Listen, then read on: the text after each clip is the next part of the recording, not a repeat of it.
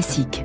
Les classiques de l'économie, c'est avec Natacha Valla. Bonjour Natacha. Bonjour François. Économiste, euh, président du Conseil national de la productivité. On va parler des lois de finances. On dit souvent le budget hein, à propos des projets de loi de finances. Bah, ça dit ce que ça veut dire. C'est un budget. En réalité, une loi de finances, elle est proposée par le gouvernement et elle prévoit et autorise l'ensemble des ressources et des dépenses du budget de l'État pour l'année civile. Alors effectivement, si on résume, c'est un budget. C'est quand même un acte législatif et c'est le Parlement qui vote le budget de l'État. C'est intéressant de comprendre la logique parce que la logique, elle est très longue, elle s'étale tout au long de l'année, puis ça recommence l'année d'après. Donc c'est un peu une vis sans fin. Mmh. Euh, par cette loi-là, le pouvoir exécutif est autorisé à percevoir l'impôt. C'est hyper fondamental dans le, pour les finances publiques et dans le fonctionnement de nos démocraties. C'est une force majeure en France, cette capacité à lever l'impôt parce qu'on enlève beaucoup et on n'a pas encore de, de, soulèvement populaire malgré les taux d'imposition élevés qui sont les nôtres. Donc le principe c'est ça, l'objectif c'est ça. Ce qu'il faut savoir aujourd'hui, parce que euh, c'est bien de faire ça tous les ans et de se dire cette année je vais faire ci et l'année prochaine je ferai cela.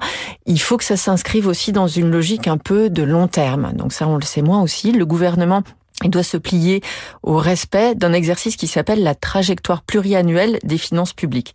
Donc cette trajectoire-là, elle doit s'inscrire. C'est budget sur... plusieurs années en, simplifié. Voilà, c'est ça. C'est qu'on dit ce qu'on va faire l'année prochaine et on dit grosso modo où on va en être l'année d'après et encore la suivante. Enfin, c'est même encore mieux. Ce serait mieux si on avait un, un, horizon plus long.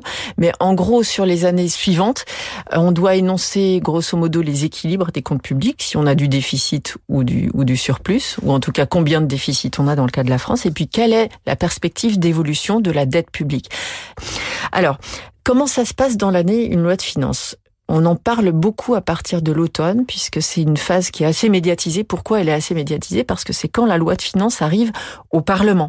C'est-à-dire qu'on a le, le, le Sénat, l'Assemblée qui vont discuter, qui vont faire des amendements, et ça tout le monde l'observe, hein, parce que c'est vraiment des dans propositions les uns et des autres. Des propositions pour changer telle mesure. Ou donc on a la possibilité là de, dans le cadre qui est donné à l'État, qui est de définir des missions et ensuite d'établir des portefeuilles pour chaque mission, l'enseignement, la sécurité, la santé. Enfin, les missions mmh. sont quand même assez cadrées aujourd'hui. C'est la deuxième phase. Il y a une première phase qui est une phase administrative et celle-ci elle est très très longue puisqu'elle va jusque début octobre, mais elle peut commencer au, printemps de l'année précédente. Donc, à partir du printemps prochain, les administrations vont, les ministères vont travailler sur le prochain PLF mmh. qui sera discuté en fin d'année prochaine. Mais euh, ce travail-là, il fait l'objet de beaucoup beaucoup de tractations aussi, puisque c'est là qu'on fait quand même les purs de, de, tout ce qui va aboutir au Parlement en fin d'année. Dans le prochain budget, le budget, enfin la loi de finances 2024, qu'est-ce qu'on peut citer principalement?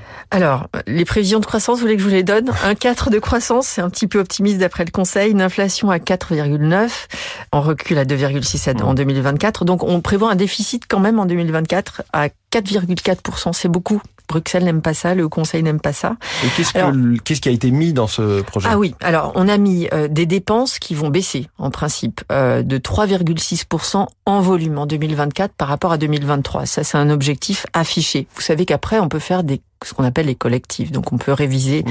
la loi de finances au, fur et à mesure de sa réalisation. On prévoit aussi une hausse des recettes en 2024 de 17 milliards par rapport à la prévision qui a, qui a été révisée.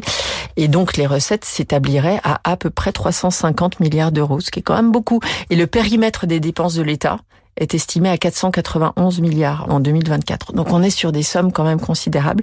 Le budget c'est ça. Et alors on a des mesures évidemment si vous voulez des mesures plus précises pour les Français, euh, des mesures pour soutenir les ménages les plus modestes, l'indexation sur l'inflation des dépenses et prestations sociales, le prêt à taux zéro est reconduit. On a un régime fiscal avantageux pour le plan d'épargne avenir climat, ça c'est pour les jeunes. Voilà, il y a un certain nombre de, de mesures qui forment un ensemble cohérent et qui permettent finalement, ben on va voir, mais en tout cas de maintenir les finances publiques sous contrôle. La loi de finances ce matin dans les classiques de l'économie. Merci beaucoup Natacha Valla et à demain. Merci François.